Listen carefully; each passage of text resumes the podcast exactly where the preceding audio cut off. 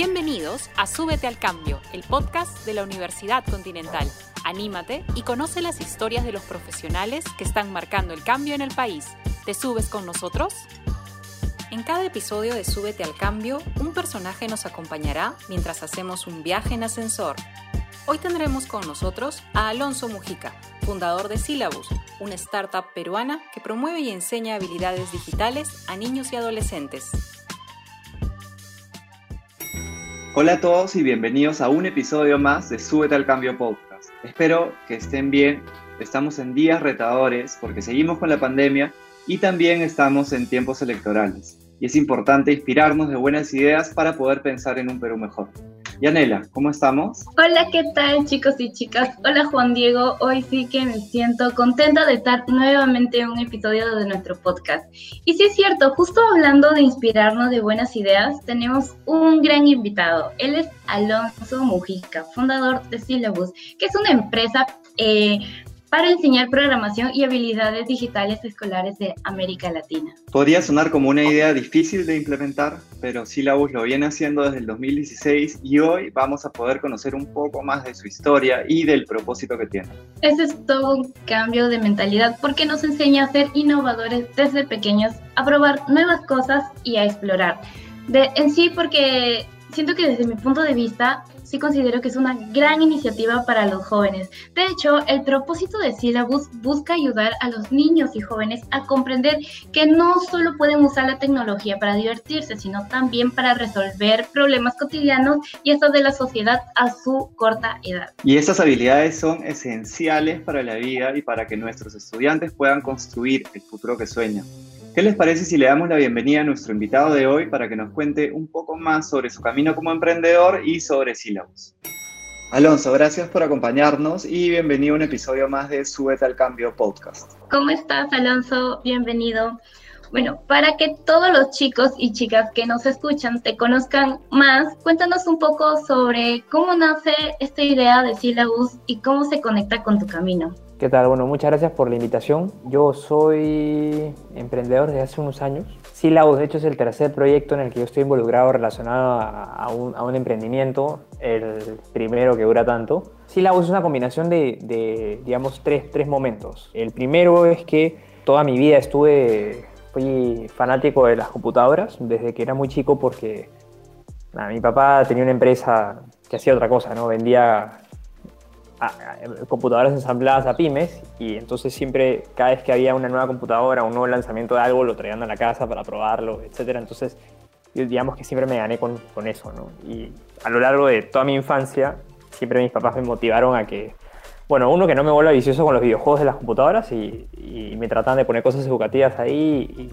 y, siempre hice cositas que tuvieran que ver con cómputo y, y después eran divertidas y después con eso comencé a ganar algo de plata en secundaria. No mucha, pero compensaba las propinas que no me daban. Eh, lo segundo es que cuando estaba trabajando en otra empresa, yo trabajaba en Samsung, eh, fui invitado a formar parte de un, de un proyecto de emprendimiento que hice eh, part-time, fines de semana, noches y todo, y, tenía que ver con, con, una red social de turistas para conseguir trabajos temporales. Ese proyecto duró seis meses, fue un fracaso, nos votaron a todos, nos cortaron el caño y, nos quitaron todo el capital, este, o sea, los, inversionistas, digamos, eh, y básicamente es porque en seis meses teníamos PPTs, estudios de mercado y, cosas, pero nunca, o sea, el proyecto nunca salió a la luz, ¿no? O sea, teníamos un montón de focus groups que decían que iba a funcionar, pero no había ni prototipos, ¿no? Entonces, eso fue, este, digamos, como bastante doloroso, un proceso bastante doloroso, pero al final yo caí en cuenta de que la educación tradicional no te forma para emprender, eh, ni tampoco tienes toda una cultura de, cómo salir con un negocio rápido. ¿no? Y, y, acá viene un tercer momento, que es que después de, esa, de ese proyecto fallido, fundé otro que también falló, pero que tenía que ver más con eh, educar gente. O sea, yo quería resolver el problema que yo había tenido, que era educar gente para que pueda entrar al mundo tecnológico y digital eh, de una forma más rápida. entonces, lo que yo saqué fue un medio de comunicación digital que tuviera inspiración, historias de gente, ¿no? Algo como lo que están haciendo ustedes, pero en blogs y videos y cosas así. Y ese proyecto no tenía modelo de negocio, entonces buscando un modelo de negocio para ese proyecto, la gente nos comenzó a pedir capacitaciones. Fue más interesante el tema de las capacitaciones porque digamos que estábamos resolviendo el problema más, más a la vena, ¿no? Eh, entonces comenzamos a hacer más capacitaciones y de hecho las capacitaciones y los, los foros de, de, innovación, los eventos comenzaron a generar más, más dinero que el mismo medio. Entonces este, lo, que, lo que al final decidimos hacer eh, fue dedicarnos solamente a, los eventos y a las capacitaciones. Y justo en la época en que ya comenzó a irle relativamente bien esta, a este segundo emprendimiento, vi una noticia que en Estados Unidos, en esa época el presidente Obama eh, sacó un plan nacional para financiar a todos los profesores de colegios públicos para que enseñaran programación en los colegios, ¿no? digamos que se iba a volver una materia obligatoria. Entonces yo ya estaba resolviendo el problema de talento digital, pero para adultos, y dije, tiene que haber una razón por la cual los gringos están haciendo esto para niños, ¿no? O sea, no, eh, ellos siempre están como que 15, 20, 30 años antes que nosotros en todo, ¿no? Entonces, que los latinos, que el mundo, ¿no? Entonces, comencé a indagar un poco sobre el tema, juntarme con académicos, con profesores y demás. Y después, el haberme juntado con ellos me hizo caer en la conclusión de que el exponerte tempranamente, y de hecho esto después ya confirmado por estudios, el exponerte tempranamente al mundo STEM hace de que tu forma de ver el mundo sea diferente. Entonces, cuando tú llegas a, quinto de secundaria a tomar la decisión de qué quieres hacer con el resto de tu vida, si te gustó STEM, probablemente te das ingeniería o a ciencia de la computación o relacionado. Y lo segundo es que yo lo conecté con mi experiencia personal. O sea, yo haber estado expuesto a tecnología muy chiquito hizo que toda mi vida, para mí, la única opción de mi vida fuera desarrollar algo en tecnología. ¿no? Entonces dije, hay una base científica, hay una necesidad de mercado, la experiencia personal y mi historia me llevaron a esto. Es un no-brainer, ¿no? Como dirían los gringos. Entonces, al final, cerré mi, mi, segundo emprendimiento, renuncié a mi trabajo a tiempo completo y metí todos mis ahorros en lo que después, unos meses después, iba a volver sílabos, ¿no? Y así es como llegué a esto, ¿no? Y de eso hace un poquito más de cuatro años. Gracias, Alonso, por compartirlo. Eh, algo que me llamó la atención de Syllabus es que trabaje en lógica eh, y programación en las escuelas eh, dentro de esa línea, ¿no? y, y, también pude escuchar en algunas entrevistas que habías hecho, eh, como resaltando ¿no? estas habilidades humanas que, que, es importante que tengan los estudiantes. ¿Qué importancia crees que tiene la lógica en la formación de habilidades humanas, ¿no? o, o, como le llaman otros power skills o soft, o soft, skills? Nosotros preferimos en la Universidad Continental humanas porque nos va un poquito más allá. Eh, ¿Y cómo hacer para que sea divertido y ágil? La, la, mayor parte de trabajos que van a haber en unos años, hoy por hoy no existen. ¿no? Se, se, estima que 4 de cada 5 puestos de trabajo en el 2030 no existen en este año. O sea, en este año no existen. Entonces, no sabemos cómo rayos va a ser el mundo acá 9 años. Lo que sí tenemos claro y sí tenemos una idea es que el mundo va a ser cada vez más digital. En el sentido de que cada vez más se van a tener que usar aplicaciones móviles, cada vez más vamos a estar conectados a a cosas que tienen inteligencia artificial, a sistemas de e-commerce, eh, etcétera, etcétera, etcétera. Lo ha demostrado la pandemia, las empresas que más se valorizaron en, el último año son las empresas que usaban tecnología o las empresas tecnológicas, o sea, de servicio de tecnología. Entonces, en ese marco, la habilidad más importante de los próximos años es aprender a resolver problemas complejos en un mundo incierto. Y para poder aprender a resolver problemas complejos, tú necesitas manejar una cantidad de información tremenda, necesitas, necesitas poder cruzar variables que vienen de todos lados, necesitas poder este, ser una persona multidisciplinaria, porque los problemas no, se pueden explicar solamente desde la matemática, desde la ciencia, ni desde, ni desde la filosofía, ¿no? o sea, ni desde la política tampoco. Entonces vamos a requerir seres humanos eh, multidisciplinarios y con capacidad de resolver problemas que, tienen muchísimas variables. Entonces, en ese sentido, enseñarles a la gente a poder solucionar problemas y que, que, tengan un desarrollo y un pensamiento lógico muy, muy, muy desarrollado es, es fundamental, ¿ya? Ahora, esto puede parecer aburrido, pero la verdad es que no es, porque al final eh, todos los días estamos resolviendo problemas todos, ¿no? Eh, la, la, gran diferencia es que muchísimas veces no lo vemos como tales, ¿no?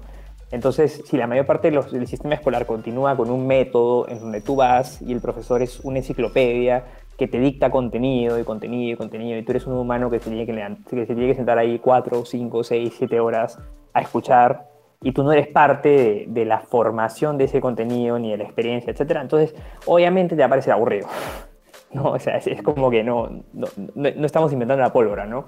Y, y, muchísimo menos ahora que los niños ven cosas en TikTok, suben historias a Instagram, sale una cosa y se meten a memes, este, se meten a un gaming party en, en Fortnite y, y, demás, ¿no? Entonces, el, el, sistema escolar quedó obsoleto versus lo que realmente se necesita desarrollar hoy en términos de contenido y lo segundo también en términos metodológicos. Entonces, este, nosotros partimos de de otra, de, otra, de otra filosofía en la que el estudiante es el centro del aprendizaje. Entonces, si el estudiante es un estudiante digital, que se quiere divertir, que usa videojuegos, que usa redes sociales, que usa este, que le gusta resolver problemas, que le gusta involucrarse en su comunidad, que le gusta crear cosas locas, porque literalmente a nuestros estudiantes nos dicen, oye, a nosotros nos gusta crear cosas locas. Entonces, ¿qué hicimos? Eh, nuestro método de aprendizaje, que fue, ha evolucionando con el tiempo, obviamente, lo volvimos centrado en el alumno, que tiene la base de resolver problemas como parte de lo, lo, que tienen que hacer, que está gamificado en el sentido de que usamos juegos, usamos este, concursos, usamos retos, usamos desafíos, y que siempre termina con un proyecto, y el proyecto tiene que ser grupal. Entonces, digamos como que este es el, método de aprendizaje de sílabus, en la que los estudiantes construyen el aprendizaje con nosotros. Entonces, nuestra, nuestra, lo, lo que podamos hacer en teoría es muy limitado, y lo que puede ser aplicado es la mayor parte del, del, aprendizaje y lo dejamos abierto a que se formen equipos, a que sea social, a que entre ellos compartan y demás. Entonces nosotros como que el rol de Syllabus no es ser una enciclopedia que te da conocimiento, sino es como que guiar un proceso de aprendizaje. Entonces creemos que así lo estamos haciendo más divertido y más entretenido y más significativo. En todo caso le puedes preguntar a un estudiante si es que lo estamos logrando o no, pero, pero aparentemente nos está yendo bien. Esa es una manera muy interesante de estar aprendiendo y sí suena divertido, ¿no? El enfoque y la metodología que están realizando, imagina que, imagino que tiene que ser muy, muy exitosa. Y sabemos que como parte, ¿no? Del programa de Syllabus, tu startup, los chicos aprenden, ¿no? A resolver problemas cotidianos o de, también de temas sociales, ¿no? A través de la tecnología. Y podrías o tendrás ahí alguna anécdota de algún estudiante que haya tenido este logro, este éxito, ¿no? Con, justamente con lo que estabas comentando con algún proyecto. ¿Nos podrías contar algo de un estudiante? Hay uno bien puntual que me acuerdo que me, parece, me pareció muy gracioso porque era un chico que en enero del 2020 nos decía, oye, esto del coronavirus va a ser bien peligroso, ¿no? Pero enero, o sea, enero, la gente todavía iba a la playa, o sea, vivíamos en otro mundo. Este, y él me dice, esto, esto me preocupa bastante, me preocupa bastante cómo puede afectar a, mi país, etc. ¿no? Y un chico que re, recién estaba aprendiendo así como algoritmos. Entonces me dijo, a mí me gustaría ayudar. Nosotros, ya, sí, obvio. Entonces, es más, era un momento en donde ni siquiera los adultos creo que nos habíamos dado cuenta de lo que se iba a venir, a, ese nivel. ¿no? Entonces después ese chico llevó su, su taller de programación de verano, etcétera, y para, para marzo ya estaba haciendo su primera como que página web, o sea, su primera landing page informativa de qué medidas de precaución tomar para no exponerte al virus. Digamos, eso, eso, eso es como que algo que me acuerdo así, me acuerdo muy claro porque para nosotros era asombroso, de hecho cuando lo entrevistamos, porque hacemos constante feedback con nuestros estudiantes, cuando lo entrevistamos nos pareció asombroso que un niño de 12 años esté preocupado por una pandemia cuando, o sea, viéndolo en retrospectiva, cuando ni siquiera nosotros le damos tanta, tanto peso a, que esto sea volver algo tan grave, ¿no? O sea, no, no, había cómo preverlo, ¿no? La última gran pandemia fue hace más de 100 años. Ese es un caso que me acuerdo así súper puntual, pero me pareció, te juro, alucinante. En este momento, de hecho, también tenemos otro, otro caso que me parece, me parece increíble, ¿ya? Porque es, son un grupo de chicas de un colegio público de Perú que conocimos hace un par de años cuando hicimos un evento puntual, una capacitación puntual de un día en el colegio. Y después, yo, recién me he enterado todo el camino que han seguido ellas, pero después ellas han seguido un programa que tenemos nosotros en, alianza con una ONG americana que se llama Technovation. Y es un programa que solamente capacita niñas en todo el tema de programación, innovación, eh, emprendimiento y demás, ¿no? Y ellas después de ese, taller que hicimos hace dos años, se metieron algunas el año pasado al programa ya anual, concursaron con, un primer proyecto y este año están llevando el programa anual por segunda vez. Han formado un club de ciencias este, en el colegio. Una de las chicas que participa del programa es la presidenta del club de ciencias, o sea, cuidado por favor. Este, y, nos ha escrito hace poco y nos ha planteado un problema grave.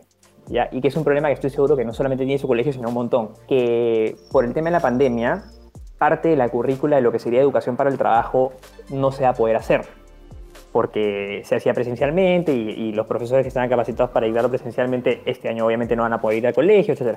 Entonces nos han contactado para ver cómo pueden resolver el problema de que no tengan educación para el trabajo y quieren hacer una alianza con nuestra organización para llevar un programa de, de desarrollo de páginas web todo el año y que se pueda, digamos, enmarcar en como que suplir este hueco que van a tener ellas en, el, en la currícula, ¿no? Y esto es por iniciativa propia, o sea, digamos que su, su, o sea, han formado su club de, estudiantes y, están tipo tratando de resolver un tema que en verdad no es solamente para el colegio de ella, sino que lo están deben estar viendo miles de colegios ahorita, ¿no? Entonces, la verdad que tengo estos dos casos muy, muy puntuales porque son muy coyunturales, pero que me han tocado porque, porque, no sé, pues nos escribe la niña presidenta del Club de Ciencias del colegio y es como, wow. Yo, yo cuando tenía esa edad estaba preocupado en, no sé, estaba preocupado en otras cosas, no, no, en qué, iba a jugar el fin de semana. Entonces, me acuerdo de esos dos ahorita porque, porque son muy, muy del contexto, pero así hay miles, miles, la verdad. Eh, niños, niñas que, que tú dirías, o sea, y eso es lo que a veces los adultos cometemos ese error, ¿no? Yo, yo no, pero me, me refiero a nuestra generación que es este, decimos, los niños están preocupados de TikTok, están preocupados de tonterías. Y, y, si tú conversas con ellos, te vas a dar cuenta que no están preocupados de tonterías, están preocupados de cosas a veces más importantes de las que nos preocupamos nosotros. Eso es muy cierto. Esta generación, así, están muy atentos a todos. Yo ahí tengo mis sobrinitos que saben más cosas que yo, están metidos a la tecnología y siempre es bueno adaptarnos a, esta, este nuevo mundo, ¿no? Y es un buen aprendizaje este, de esos jovencitos que están teniendo con buenos proyectos, ¿no? Es muy inspirador. Ahora, el aprendizaje para ti, Alonso, con todo este proceso que nos comentas, ¿no? Que, ¿qué, has, podido aprender con Syllabus? ¿Cuáles son esos tres aprendizajes principales que has tenido? Mira, la verdad es que yo he aprendido miles de cosas. Y la verdad es que creo que en ese sentido podría estar alineado lo que dijo Juan Diego hace un rato que creo que lo más importante es lo humano, ¿ya? Pero para mí el gran aprendizaje del 2020 es que el liderazgo es lo más importante en cualquier organización que haya en el planeta, ¿ya? Y cuando hablo de liderazgo, no, no, no hablo de, no sé, pues, de un capataz que, que, a todo el mundo le grita y, y, arrea a su gente y vamos para adelante, ¿no? No, no. Para mí eso no es un, o sea, yo creo que eso no es, no es realmente liderazgo, sino hablo de liderazgo con inteligencia emocional. Y en verdad eso es algo que yo recién estoy aprendiendo, pero es como empatía, qué quiere, tu, equipo, tu equipo se siente bien, está haciendo algo con lo que estén contentos, tú estás haciendo algo con lo que estés contento y en verdad eso es otra cosa. Si tú no estás contento, tú como empresario no estás contento, no te sientes realizado, estás frustrado, no te sientes bien contigo mismo, tu paz y tu balance no está bien, etc. O sea, no hay paliativo que te arregle eso. ¿ya? Entonces, y si tú no estás bien, es muy difícil que tú le puedas transmitir a tu equipo como que también energía positiva y demás, ¿no? Entonces yo creo que el liderazgo sobre tu propia vida, sobre tu propia carrera, es muy importante para que después tú con eso también puedas contagiar a tu equipo. Eso, eso como que sería para mí el primer gran aprendizaje. Y, o sea, y ese aprendizaje recién lo he tenido en el cuarto año en la empresa, o sea, para que te das una idea. El segundo gran aprendizaje para mí, y va de la mano con el primero también, es que hay que poner o hay que saber reclutar eh, muy bien. O sea, hay que tomarse muchísimo, muchísimo, muchísimo, muchísimo tiempo reclutando. ¿Por qué? Porque tienes que, o sea, diseñar una posición es, es, algo que, a lo que hay que meterle cabeza. Hay que también meterle mucha energía a, a, tratar de conseguir a la persona correcta para una posición. Y esa posición puede ser socio, puede ser inversionista, puede ser consejero, puede ser eh, practicante de marketing, eh, etc. O sea, la verdad es que a cada posición o a cada nuevo miembro que tú traes a tu organización tienes que hacer un due diligence. Incluso con los inversionistas tienes que hacer un due diligence. O sea, no basta que alguien quiera poner, inversión en tu empresa para que tú la tengas que recibir. ¿Por qué? Porque tiene que ser gente o sea, en todos los niveles que esté muy alineada a la misión de lo que tú quieres, que, realmente le interese el mismo sueño que le interesa a ti, que comparta tus valores, etc. ¿no? Entonces, eso es recontra importante, ¿ya? Eh, y que también lo otro es que también quiera estar en la organización, ¿me entiendes? O sea, no basta que tú lo quieras ahí, sino, o sea, es como, no sé, hace años, por ejemplo, un jugador de fútbol que, que, creo que eh, se nacionalizó o algo así, ¿no? Entonces la polémica era como que Gareca lo llamaba y el tipo no quería venir.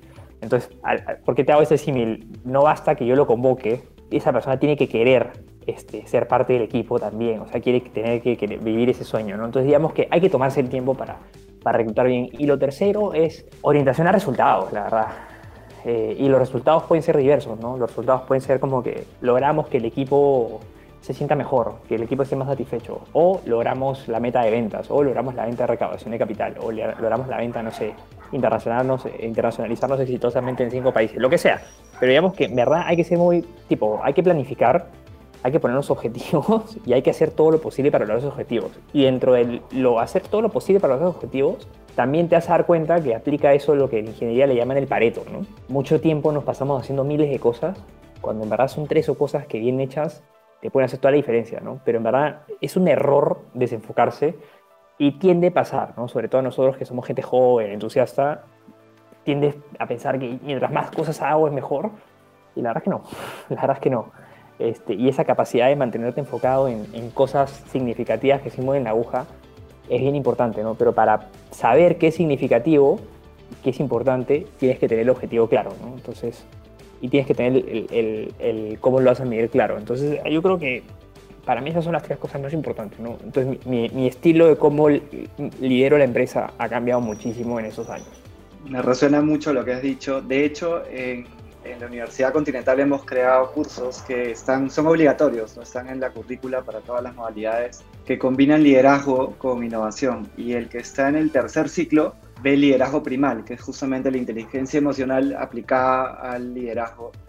Y cómo se contagia, ¿no? Cómo lo que, las emociones se contagian, eh, y qué importante es eh, poder conocer tus emociones para poder así conectar con tu equipo. No solamente en las universidades, sino en la infancia, en el desarrollo temprano. Yo estoy estudiando educación primaria como, como, segunda carrera.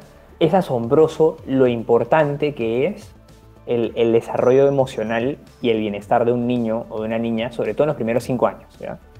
Entonces, al final tú te das cuenta que parte de estar bien y parte de estar feliz tiene muchísimo que ver con las emociones y es una de las cosas a las que menos le damos peso en la, en la formación temprana, en el colegio y en la universidad. Yo no recuerdo haber llevado nunca un curso de inteligencia emocional en la universidad, ¿me entiendes? Entonces, como que al final el mundo le da demasiado peso a otras cosas cuando una parte demasiado importante de estar bien es efectivamente poder conocerte y manejar tus emociones. Por supuesto, yo creo que la calidad de vida tiene un componente emocional muy importante, ¿no? Porque tú puedes tener mucho dinero, puedes tener como, ¿no? como muchos bienes, digamos, físicos, pero si tus emociones como constantemente durante el día no, no te suman, hay mucho que cuestionar, ¿no? Quería también hacerte una pregunta que sé que es difícil, eh, pero nos puede ayudar a, a pensar en, en, cosas interesantes.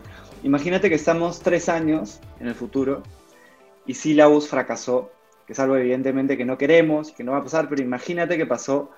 ¿Qué fue lo que hizo que esto suceda? ¿Cuál crees que fue el gran, la gran causante? No haber sabido traer o sea, más personas de, de calidad y con, valores y, y, skills alineados a la misión y al sueño de la organización. Es decir, habernos quedado una organización que depende mucho de una o dos personas.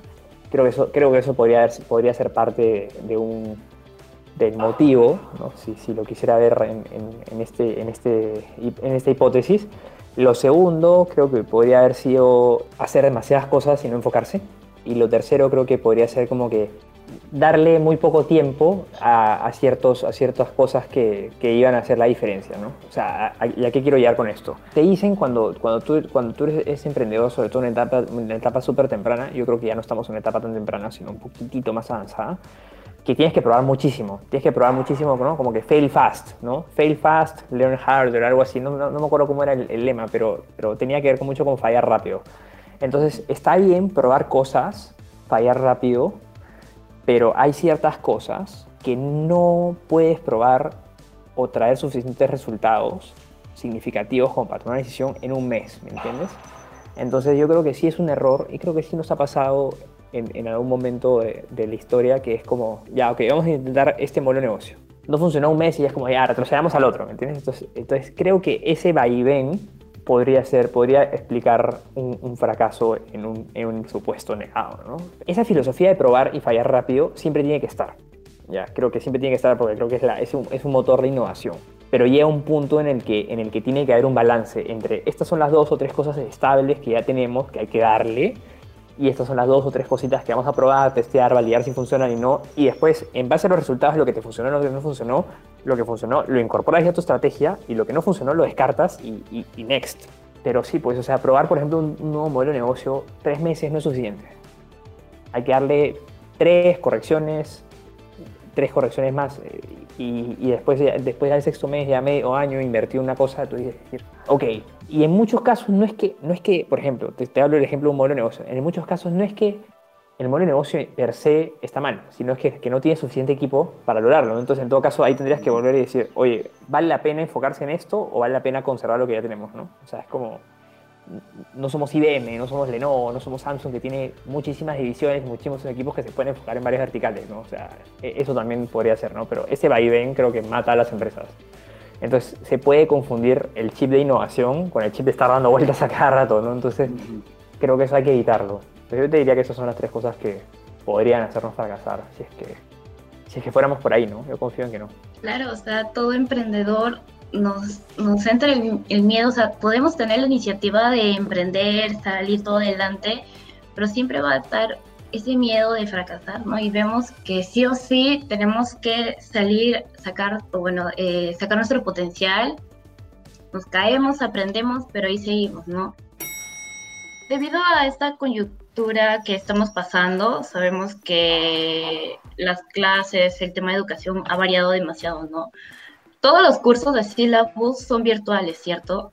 Desde diciembre de 2019 todos los cursos son virtuales. ¿Y cómo logran así que las clases sean divertidas, entretenidas para los jóvenes en estos nuevos tiempos? ¿no? O sea, ¿cómo se han adaptado ahora, ¿no? sabiendo muy bien que atrapar la atención de los jóvenes al momento del aprendizaje puede ser un poco difícil. ¿Cómo logran, logran todo eso? Digamos que los pilares de nuestro aprendizaje o nuestro modelo de aprendizaje son eh, uno que sea eh, social, es decir, peer-to-peer learning. y, a, qué me refiero con esto? Que es que eh, no aprendo solo, sino que puedo formar equipos, puedo formar comunidad y, digamos que puedo construir el aprendizaje en conjunto con otras personas. lo segundo es que eres parte de una comunidad, ¿no? Entonces esa comunidad eh, también te mueve hacia adelante, ¿no? Pues si no, si, si quieres algo que por ahora el mentor no te puede resolver, etcétera, hay otros pares más avanzados que tú, mentores, como que mini mentores que también van a ser parte de eso. Lo tercero ya, digamos, como que es propiamente dicho nuestro modelo educativo, ¿no? que es eh, el aprendizaje orientado a resolver problemas, problemas significativos, problemas importantes, el aprendizaje basado en proyectos y eh, el tema de gamificación, que es que utilizamos juegos, retos y, digamos como recursos propios del, del, mundo de los juegos para, para, hacer que el aprendizaje sea más entretenido. Y todo esto lo combinamos con eh, sesiones eh, que pueden ser en vivo también o sesiones que pueden ser, digamos, como que mentoring a través de la plataforma offline para darle algún tipo de acompañamiento, andamiaje, como se le llama en el mundo educativo a, al estudiante, ¿no? Tenemos algunas preguntas, Alonso, de nuestros seguidores por redes sociales. La primera es, ¿qué consejo le darías tú a un estudiante, por ejemplo, un joven que está queriendo emprender? ¿Cuál fuera el primer consejo que tú le darías para que tenga en mente? El primer consejo para emprender es evaluar seriamente si es que vale la pena emprender. Para mí ese es como que el más importante, porque es como o sea, emprender por emprender o emprender persiguiendo el sueño de quiero ser mi propio jefe o quiero tener un negocio propio y demás, creo que es, es eh, no sé, es perseguir una fantasía, porque eso la verdad es que o sea, al final siempre en el mundo hay un jefe, ¿me entiendes? O sea, si no son tus clientes, son tus accionistas. O sea, siempre en el mundo hay un jefe. O sea, ya, o sea, yo soy, digamos, el mayoritario de mi empresa, pero ni siquiera yo siento que sea el jefe, ¿no? Sino yo siento que yo le tengo que dar, digo, explicaciones y yo me debo a mis estudiantes y a mis clientes. Este, o en todo caso a mis accionistas, pero digamos como yo no me siento que yo sea plenipotenciario, ¿me entiendes? Entonces creo que eso son fantasías. Manejar tu propio tiempo también es una fantasía. Yo trabajo más ahora que cuando trabajaba en Lenovo o en Samsung. Este, y, mis fines de semana están más metidos con trabajo de lo que está en mi, vida corporativa pasada. Y, y esto lo he escuchado de muchísimos emprendedores. Entonces como que si quieres perseguir esas fantasías, la verdad es que no vale la pena emprender por emprender yo creo que el, filtro que hay que hacer es cuál es tu misión, o sea, cuál es como que tu, realmente tu sueño, algo que quieres lograr, algo que, un problema significativo que tú quieres resolver. Y hay que apuntar eso porque podrías tranquilamente ser un intraemprendedor, es decir, una persona que está desarrollando un proyecto nuevo dentro de una organización que ya existe y en eso podrías estar súper contento. Entonces, por ejemplo, el problema que yo quiero resolver lo puedo resolver yo, y esa es la pregunta que me, hago yo constantemente, ¿no? Por ejemplo, el problema que yo quiero resolver, ¿me lo puedo resolver en otra organización? Y yo me puse a pensar en qué organizaciones yo podría trabajar en las que podría resolver un problema similar al de Syllabus. Y de hecho tengo mapeadas dos o tres, ninguna en Perú, obviamente, este, y ninguna hecho tampoco en, América Latina, eh, sino por ejemplo una es el Banco Interamericano de Desarrollo, ¿no? La otra es eh, una organización estadounidense y, y, y, cosas así. Entonces, si el problema que yo quiero y, y, de hecho que tampoco le da mucho foco a los latinos, ¿no? entonces si el problema que yo quiero resolver no lo puedo resolver ni en mi país, ni, etcétera, creo que la pregunta luego de eso sería como que, ok, ¿vale la pena hacerlo yo solo o vale la pena como que crear toda una cosa nueva para resolverlo? ¿No? Entonces, eh, en mi caso, yo llegué a la conclusión de que yo tenía que crear una cosa totalmente nueva para resolverlo porque no encontraba que nadie le estuviera dando demasiada prioridad a América Latina en estos temas. Entonces, yo quería ser el latino que se ponga a resolver estos temas en América Latina o en el mundo hispano, ¿no? porque ahora, por ejemplo, también estamos trabajando con España. Pero, pero entonces, para mí esos fueron los filtros. Ahora, por ejemplo, te pongo un ejemplo tonto, ¿ya? Pero, pero, pero creo que aplica. Si un grupo económico grande, mexicano, viniera y me dijera, oye, ¿sabes qué? Te vamos a comprar, o te queremos, nos gustaría comprar parte de tu empresa para hacer lo mismo, pero ahora ya no solamente en Perú, Chile y Puerto Rico, sino en México y California y Texas, etcétera, como que yo diría, oye, ¿vale la pena como que compartir ese sueño con, ellos? Yo creería que sí, ¿me entiendes? Entonces, como que, entonces ya no sería, por ejemplo, ahí, si mi, si mi organización potencialmente fuera adquirida, eh, yo ya no sería emprendedor, pero, pero ya me, volvería un emprendedor dentro de una organización más grande, ¿me entiendes? Pero sí valdría la pena seguir haciéndolo. Entonces, como que ese juego. Entonces, yo creo que es más, más tirado a la misión, eh, a la misión y al problema que hay que resolver, que necesariamente hacer o emprendedor o no. esa es mi opinión. Qué buenas recomendaciones has dado y es muy inspirador también lo que estás contando, ¿no? Y bueno, acá va otra preguntita más y creo que esto sí me intriga demasiado saber cuál es su respuesta, ¿no? ¿Cuánto crees que le falta al país, al Perú, para ser considerado una potencia a nivel de desarrollo tecnológico? Siempre la gente dice que el deporte es el fiel reflejo de una sociedad. ¿ya? Entonces yo, creo que pasa eso eh, en, el caso del, del tema tecnológico.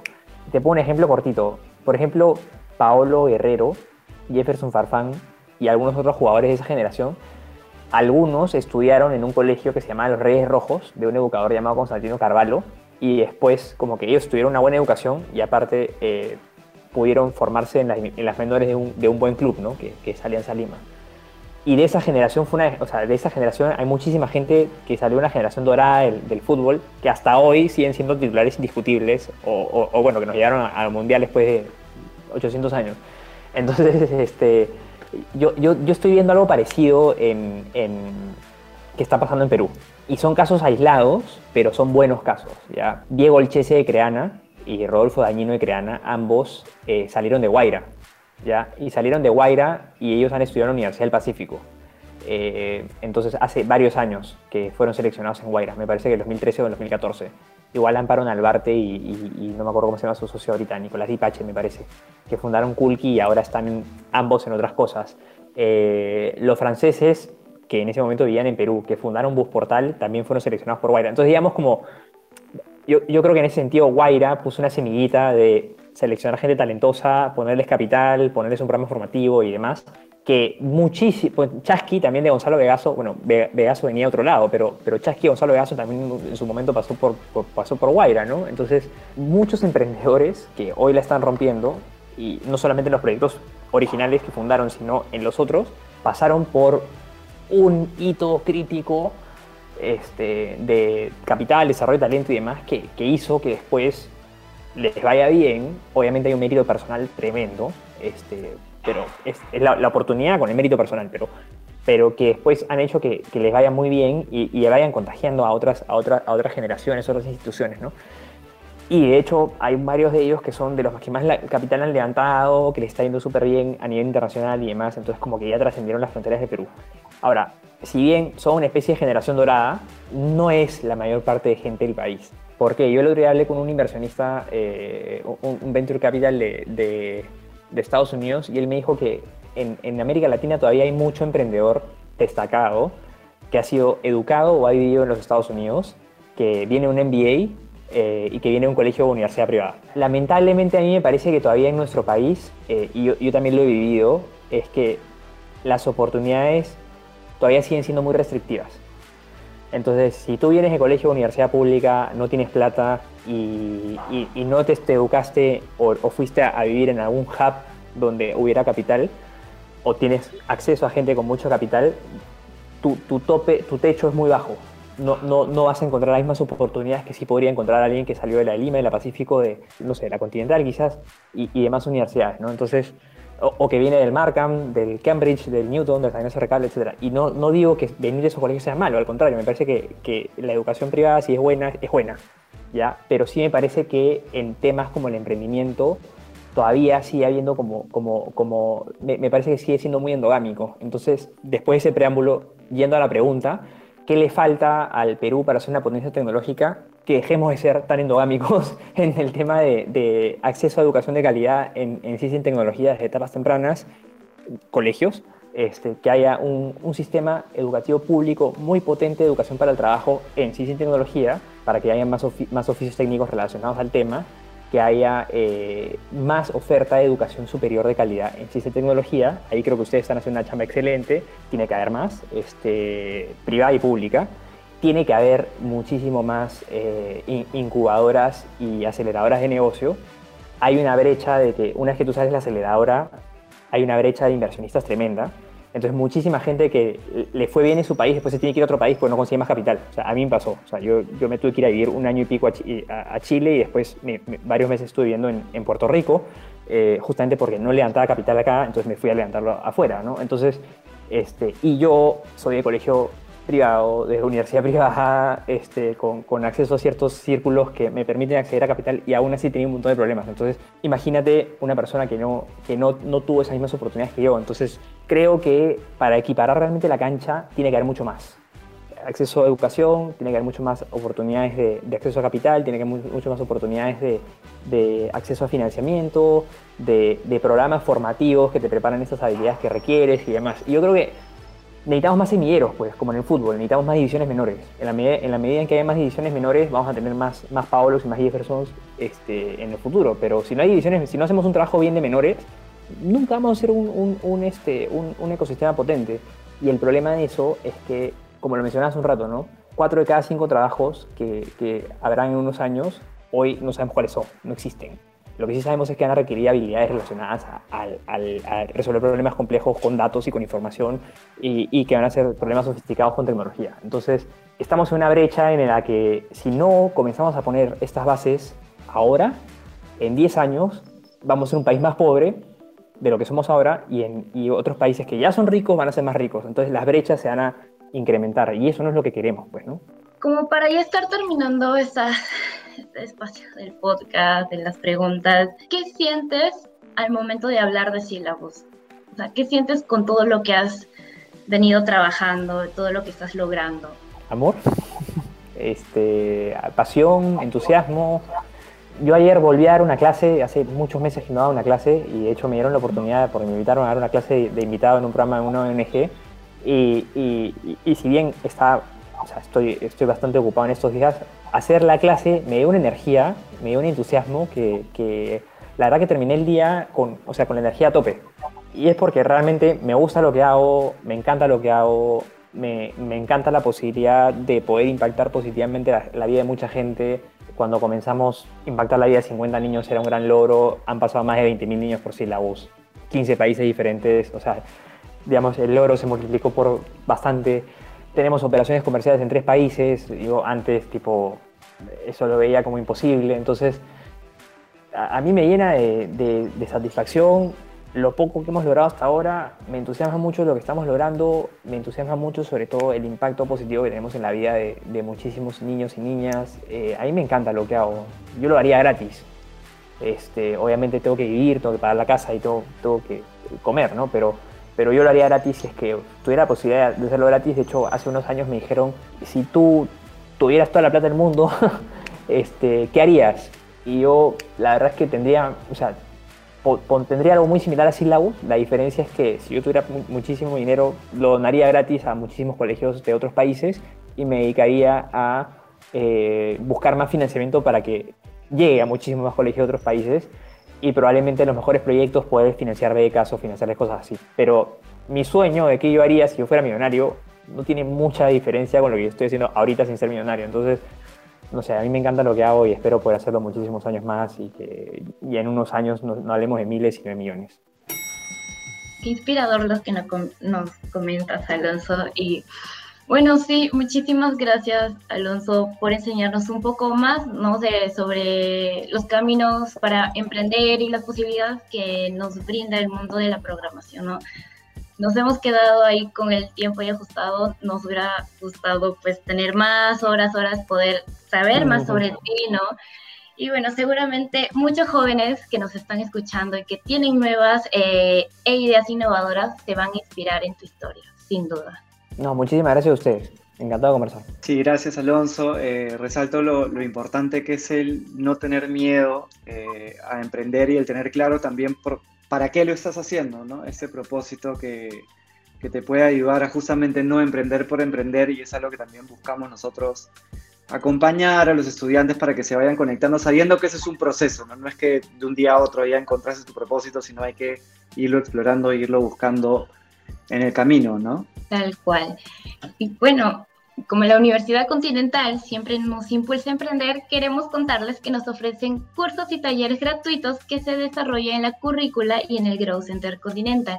A través de estos podemos aprender a emprender paso a paso y lo mejor es que están abiertos al público en general. Y si desean conocer más sobre la universidad, las carreras, su modelo educativo P+D, que combina lo mejor del mundo presencial con el digital, pueden ingresar a ucontinental.edu.pe. Recuerden que pueden seguirnos en nuestros canales de Spotify y Apple Podcast. Búscanos como Súbete el Cambio Podcast y también podrán ver esta entrevista en nuestro canal de YouTube. Los invitamos a seguirnos también en nuestras redes sociales de Facebook, Instagram, YouTube, LinkedIn, Twitter y TikTok. Hasta el próximo episodio de Súbete al Cambio Podcast. Esto fue Súbete al Cambio, el podcast de la Universidad Continental. Nos despedimos por hoy, pero escúchanos en nuestro próximo episodio, en donde seguiremos compartiendo más historias de éxito.